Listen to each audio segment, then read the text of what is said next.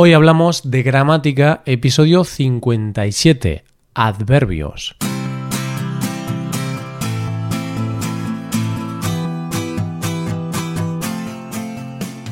Bienvenido a Hoy Hablamos de Gramática, el podcast para aprender gramática del español cada semana.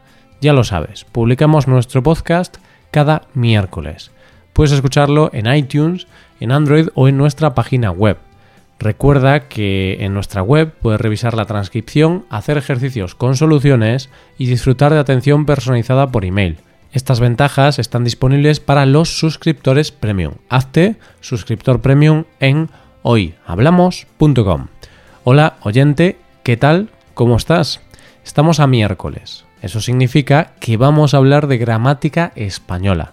En este episodio hablaremos de los adverbios unas palabras que usamos muy a menudo para aportar información. Hoy hablamos de los adverbios.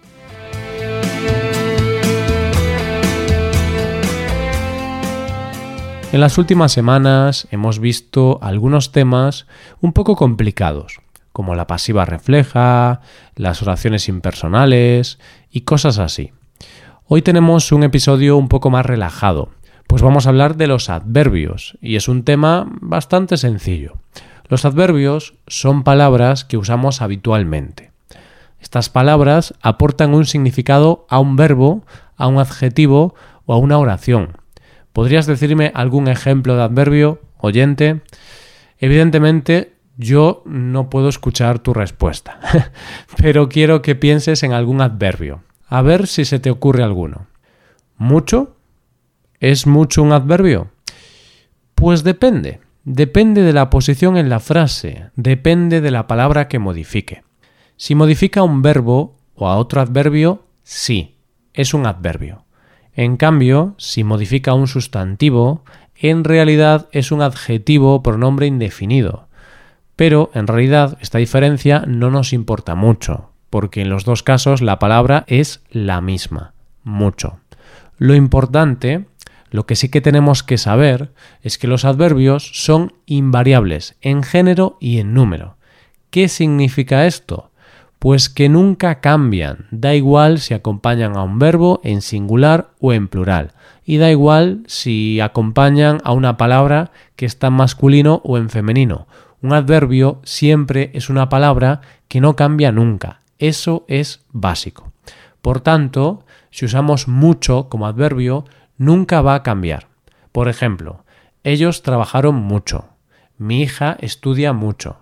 Es invariable. No podemos decir ellos trabajaron muchos o mi hija estudia mucha. Eso está mal. En otros casos, cuando mucho no es un adverbio, pues sí que puede cambiar. Él tiene muchos amigos. En muchos casos, diferenciar los adjetivos de los adverbios puede ser un poco complicado, y por eso es habitual confundirlos. Hay veces en las que una misma palabra, como el caso de mucho, puede ser un adjetivo y un adverbio.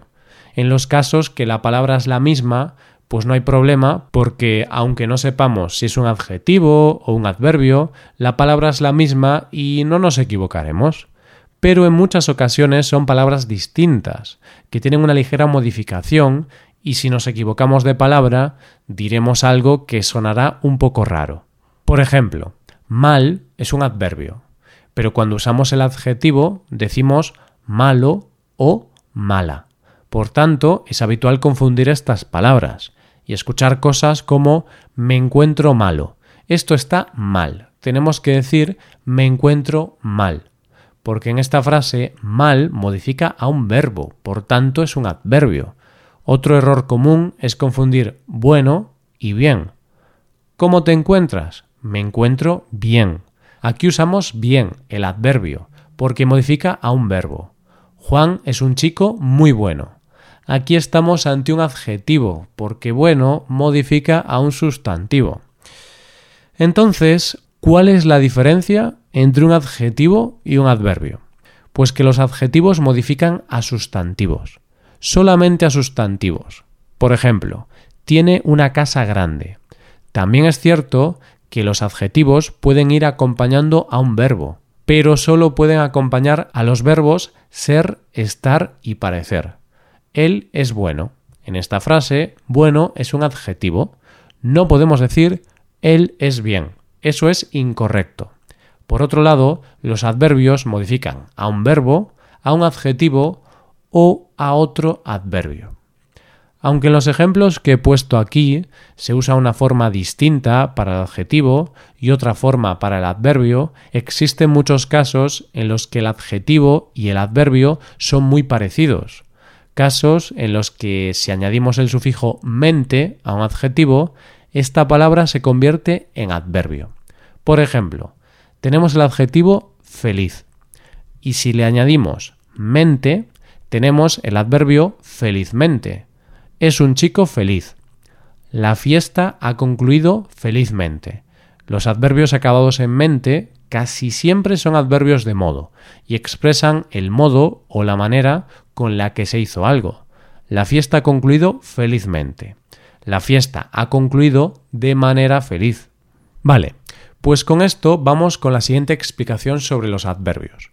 Los adverbios pueden aportar significados muy diversos pueden indicar la manera en la que se hizo algo, el tiempo, el lugar, la cantidad.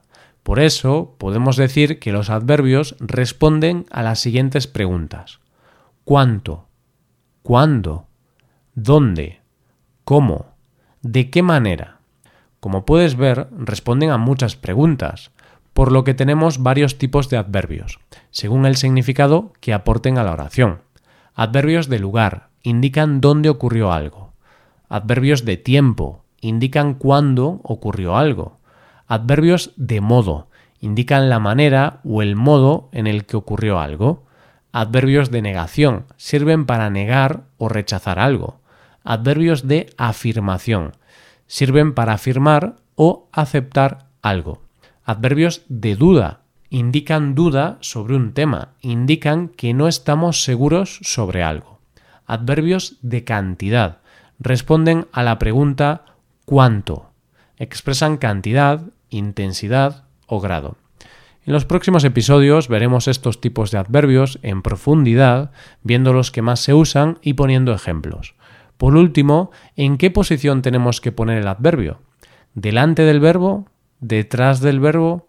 Ahora te lo explico. Generalmente el adverbio se pone detrás del verbo, después del verbo. Es lo más habitual. Llegó tarde a la fiesta. Tarde es un adverbio de tiempo y se coloca después del verbo. Importante.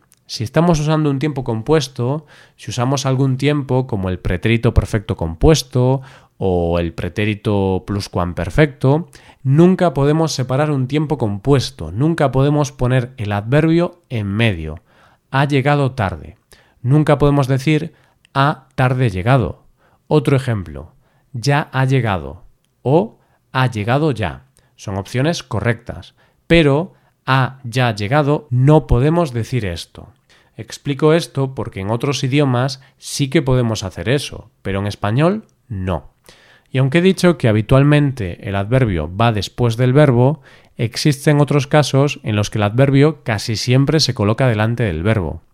Adverbios como casi, apenas, incluso, nunca, todavía, también o solo, por poner algunos ejemplos. Casi he acabado los deberes. Todavía no ha llegado. Yo también estoy a favor del aborto. Él solo quería ayudar. Algunos adverbios de tiempo, lugar o modo se pueden colocar al principio de la frase, pero también después del verbo o incluso al final de la frase. Fui al médico ayer. Ayer fui al médico. Allí está el colegio. El colegio está allí. Claramente la situación era incontrolable. Él estaba sentado tranquilamente. Esto es todo por hoy. Ahora puedes ir a nuestra web y puedes hacer los ejercicios con soluciones para practicar y aprender esta gramática. Para acceder a este contenido tienes que ser suscriptor premium. Si te haces suscriptor premium tendrás acceso a muchas ventajas. Podrás ver la transcripción y los ejercicios de este podcast, podrás hacer preguntas y recibirás atención individualizada por email. Hazte suscriptor premium en hoyhablamos.com. Y aquí acabamos. Muchas gracias por escucharnos. Nos vemos el próximo miércoles. Pasa un buen día. Hasta la próxima.